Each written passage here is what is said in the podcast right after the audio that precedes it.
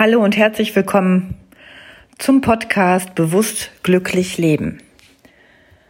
Heute möchte ich mit euch das Thema Angst besprechen, beziehungsweise euch meine Ideen zum Thema Angst mitteilen.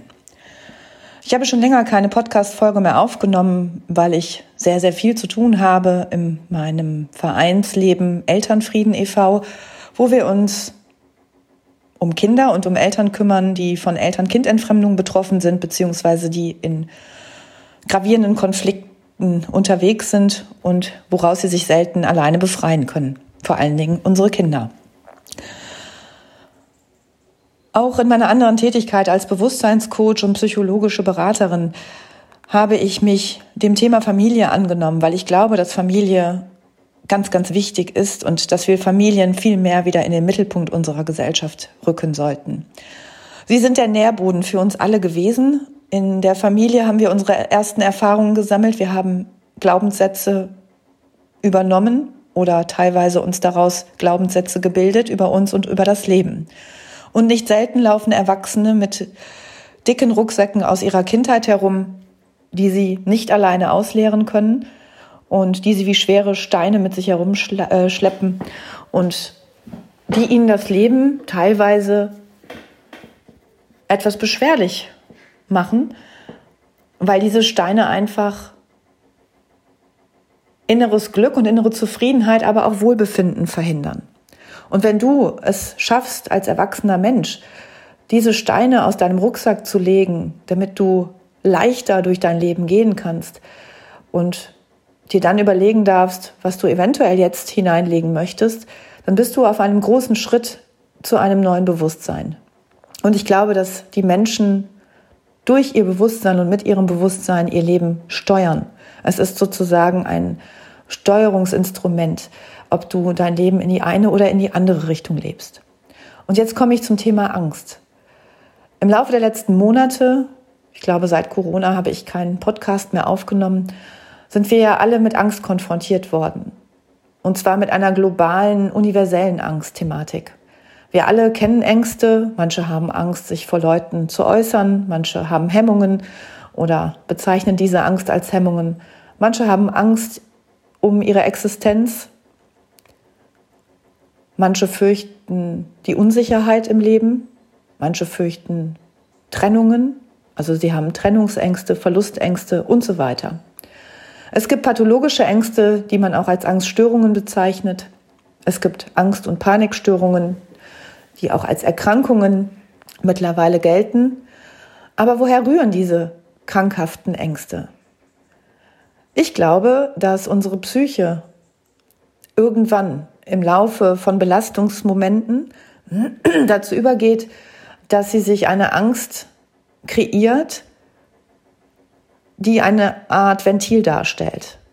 Also es ist ein Symptom. Angst ist ja nicht die Ursache. Die Ursache sind die Ursachen sind in anderen Bereichen des Lebens zu finden. Angst ist ein Symptom für etwas, was du psychisch nicht verarbeiten konntest in deinem Leben. Und jetzt werden wir alle mit dieser Angst konfrontiert. Angst, die uns suggeriert wird, Angst, die uns von Mainstream-Medien mitgeteilt wird, die uns die Regierung mitteilt, dass wir Angst haben müssen um unser Leben, dass unsere Kinder Angst haben müssen, ihre Eltern oder Großeltern zu verlieren, dass wir Angst haben müssen, in Kontakt mit anderen Menschen zu kommen, weil dadurch eventuell unsere Gesundheit gefährdet sein könnte. Diese Angst, wenn du dir mal vorstellst und du würdest Angst zu einem Wesen erklären, also du machst Angst einfach mal nicht so abstrakt, sondern du sagst, okay, Angst, wie siehst du eigentlich aus? Dann kannst du dieser Angst eine Farbe geben Du kannst ein Wesen, wie gesagt, daraus machen. Und du kannst mal in dich hineinspüren, wie dieses Wesen aussieht und wie du das körperlich empfindest. Nicht nur psychisch und mental. Du kannst über Angst nachdenken, aber du kannst Angst auch mal ganz, Entschuldigung, bewusst fühlen in deinem Körper. Wie fühlt sich diese Angst für dich an? Ist sie groß? Ist sie klein? Ist sie größer als du, kleiner als du? Ist sie raumerfüllend oder ist sie nur in einem Teilbereich des Raumes? Ist sie noch größer als der Raum, als dein Haus, in dem du dich vielleicht gerade aufhältst? Welche Farbe hat diese Angst? In welcher Gestalt kommt sie? Ist sie lieb zu dir? Möchte sie dir was zeigen? Möchte sie dir helfen? Möchte sie dich in den Arm nehmen? Ist sie dein Schutz oder ist sie eher wirkliche Gefahr für dich? Ist sie rot, ist sie grün, ist sie blau? Welche Farbe hat deine Angst? Kannst du mit der Angst kommunizieren? Kannst du fragen, hallo Angst, warum bist du hier? Was willst du mir zeigen? Was willst du mir über mich zeigen?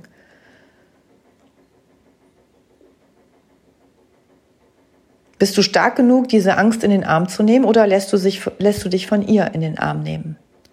Bist du stark genug, diese Angst zu beschützen und dich vor sie zu stellen und zu sagen, ich beschütze dich, liebe Angst. Ich bin für dich da, ich sehe dich und ich nehme dich wahr.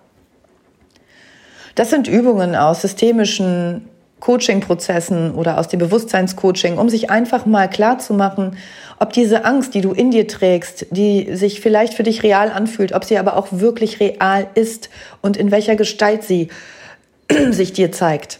Welche Gestalt nimmt deine Angst für dich an?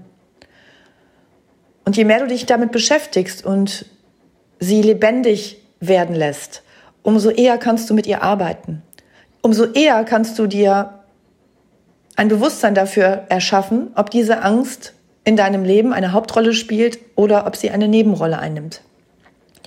Und du kannst dich irgendwann entscheiden, ob diese Angst dein Leben bestimmt oder ob du partnerschaftlich mit dieser Angst lebst. Du kannst diese Angst in den Urlaub schicken, du kannst sie einfach mal suspendieren. Und wenn du das Angstthema mit einer Anteilsarbeit verknüpfen würdest und sagst, okay, ich habe hier eine Angst, das ist ein Anteil von mir. Aber welche Anteile hast du noch in dir? Welche Ressourcen sind da? Du hast sicherlich nicht nur Angst, du wirst auch eine Stärke haben. In irgendeinem Bereich wirst du dich stark fühlen, gut fühlen, sicher fühlen. Und diesen Bereich kannst du innerlich hochfahren. Du bist also in der Lage, über dein Bewusstsein Dinge zu steuern. Auch Ängste. Jetzt ist natürlich die Krux dabei, dass uns jetzt unheimlich viele Ängste suggeriert werden. Und das hat uns sehr vereinnahmt in den ersten Monaten, seitdem es die Corona-Krise gibt. Und diese Corona-Krise ist eine Angstkrise. Die Menschen sind in Angst und Panik versetzt worden, worden, um sie entsprechend der Maßnahmen, die man für uns für wichtig erachtet seitens der Regierung, damit man sie für diese Maßnahmen sensibilisiert. Menschen lassen sich mit Angst natürlich ganz anders steuern, als wenn sie keine Angst haben. Wenn Menschen sich sicher fühlen, sind sie leichter, dann sind, die, sind sie freiheitlicher unterwegs. Wenn Menschen Angst haben, dann beschränken sie sich und lassen sich einschränken. Dann halten sie sich zurück, sie ziehen sich zurück. Und genau das ist ja auch das Vorhaben dieser ganzen Maßnahmen. Wir sollen auf Abstand gehen, wir sollen uns für uns halten, wir sollen wenig Kontakte pflegen, wir sollen im Prinzip uns wechselseitig voneinander entfremden, um es mal böse zu sagen. Jetzt kann man das so oder so sehen und natürlich diese Maßnahmen damit verknüpfen, dass man sagt, die möchten natürlich nur das Beste für uns Bevölkerung. Aber ist das Demokratie? Ist das Demokratie, dass andere Menschen nicht mehr anders denken dürfen? Ist es demokratisch? Also dürfen wir die Stimme des Volkes nicht mehr sein? Dürfen wir selber nicht mehr über uns und unsere Gesundheit entscheiden? Dürfen wir nicht mehr selbst entscheiden, wen wir treffen und wann wir ihn treffen wollen? Dürfen wir selber keine Feierlichkeiten mehr durchführen? Dürfen wir nicht mehr singen und Freude empfinden? Wenn du dir überlegst, dass Angst zu 90 Prozent dein Leben erfüllt, dann hast du noch 10 Prozent übrig für, für den Rest deines Lebens. Und du kannst dir vorstellen, dass Angst auch körperlich etwas mit dir macht. Angst löst hormonelle Ausschüttungen aus. Das heißt, du wirst Cortisol und Adrenalin ausschütten in deinem Körper. Es ist genauso, wenn du eine Gefahr hast, ja, dann bist du erstmal sehr, sehr wach und sehr, sehr wachsam. Das ist auch ein guter Schutzmechanismus deines Körpers. Aber wenn dieser Mechanismus dauerhaft anhält, dann kannst du dir auch vorstellen, dass das nicht gesund ist für dich und für deine Zellen, indem, indem du in einer permanenten Anspannung bist, kannst du dich nicht mehr entspannen. Und genau das brauchen wir. Wir brauchen unsere Dinge in einem guten Spannungsverhältnis. Also jede Tugend braucht auch eine Schwestertugend, damit sie in einem ausgeglichenen Spannungsverhältnis existieren kann. Alles, was übertrieben wird, wird zu einem Unwert, wie Schulz von Thun es so schön in seinem Werte- und Entwicklungsquadrat schildert. Also die absolute Übertreibung eines Wertes schadet dir. Du kannst Treue als wichtigen Wert erachten. In der Übertreibung wird er zum Besitztum. Und besitzen können wir niemanden. Du schadest dir und anderen damit. Du kannst Sicherheit als Wert schätzen, brauchst aber gleichzeitig eine Schwestertugend wie Freiheit in irgendeinem Teilbereich deines Lebens, damit die Sicherheit in einem guten Spannungsverhältnis existiert in dir. Eine übertriebene Sicherheit schränkt dich ein. Eine übertriebene Sicherheit ist wie ein Gefängnis. Und wenn du dir das bewusst machst, dass du das auch mit der Angst so sehen könntest, wenn du es dir erlaubst, so zu sehen, dann ist Angst ein Teilbereich. Aber wie viel Prozent deines Lebens willst du diesem Teilbereich widmen? Wie viel willst du Raum einnehmen lassen von dieser Angst? Hast du dann überhaupt noch Zeit für Glücksgefühle, für freudige Momente, für Lachen, für Spaß, für Genuss? Wir Menschen existieren, weil wir leben, weil wir das Leben begreifen wollen, weil wir Leben spüren möchten. Dazu gehören die guten wie die schlechten Dinge. Im Universum gibt es kein gut oder schlecht. Es gibt kein richtig und kein falsch. Die Dinge geschehen, wie sie geschehen. In der Annahme liegt die Kunst des Lebens. Und wenn du dir das bewusst machst, dass du aus all deinen Erfahrungen schöpfen kannst und dass sie ein Geschenk sind für dich, dass Gold, Schätze auch in den Krisen deines Lebens zu finden sind, dann kannst du mit der Angst anders lernen umzugehen. Dann wird sie dich nicht mehr übermannen und sie wird dich nicht steuern. Denn Angst macht starr und Angst macht ohnmächtig. Und wenn du raus willst aus deiner Ohnmacht, aus deiner Hilflosigkeit, dann hast du die Chance, dir dein Leben anzuschauen und einige Momente deines Lebens mit anderen Dingen zu verbringen, mit den schönen Dingen des Lebens. Das stärkt dein Immunsystem, während Angst dein Immunsystem definitiv schwächt. Allein schon aufgrund der Hormonausschüttung. Und wenn du es schaffst, deinem Leben wieder freudige Momente zu schenken, in denen du dich wohlfühlst, in denen du dich glücklich fühlst, in denen du das tust, was dir gut tut, dann wirst du dein Immunsystem stärken. Wenn du dich dabei noch gut ernährst, viel Wasser trinkst, gutes Wasser trinkst, körperlich dich betätigst, also durch die frische Luft rennst, deinem Körper und deinen Zellen die bestmöglichen Nährstoffe zuteil werden lässt, dann hast du doch sämtliche Werkzeuge an der Hand, um dein Immunsystem zu unterstützen. Dein Immunsystem ist sowieso da. Aber die Frage ist, schafft es das Immunsystem mit, mit den Dingen, die auf es einströmen, fertig zu werden? Oder ist es irgendwann auch überrollt und muss sich den anderen Keimen, Viren, Bakterien kraftlos hingeben? Indem du selber kraftvoll bleibst, hast du doch die besten Möglichkeiten, dich zu schützen. Dein Immunsystem zu unterstützen, indem du es mit guten, wertvollen Nährstoffen versorgst, dein gesamtes System, also deine Zellen.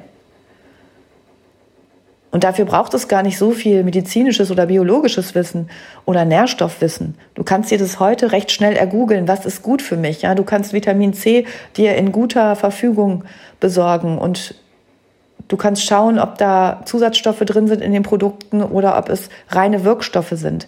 Dann musst du vielleicht ein paar Euro mehr ausgeben, um bioverfügbares Vitamin C zu erhalten beispielsweise oder vielleicht Vitamin D in den Wintermonaten, ähm, damit du dich von innen stärkst. Das ist das Licht von innen und je weniger Sonne wir tanken, desto weniger Vitamin D produzieren wir. Also können wir da von außen ein wenig gegensteuern, indem wir es zum Beispiel in Öl gelöst zu uns nehmen, äh, weil es eben fettlösliche Vitamine sind. Das kannst du dir vielleicht anhand der Supermarktkette merken, EDK. Das sind die Vitamine, die fettlöslich sind und all solche kleinen Brücken helfen dir doch dabei, dir und deinem gesamten System, psychisch wie physisch, Gutes zu tun. Dazu möchte ich dich hiermit einladen.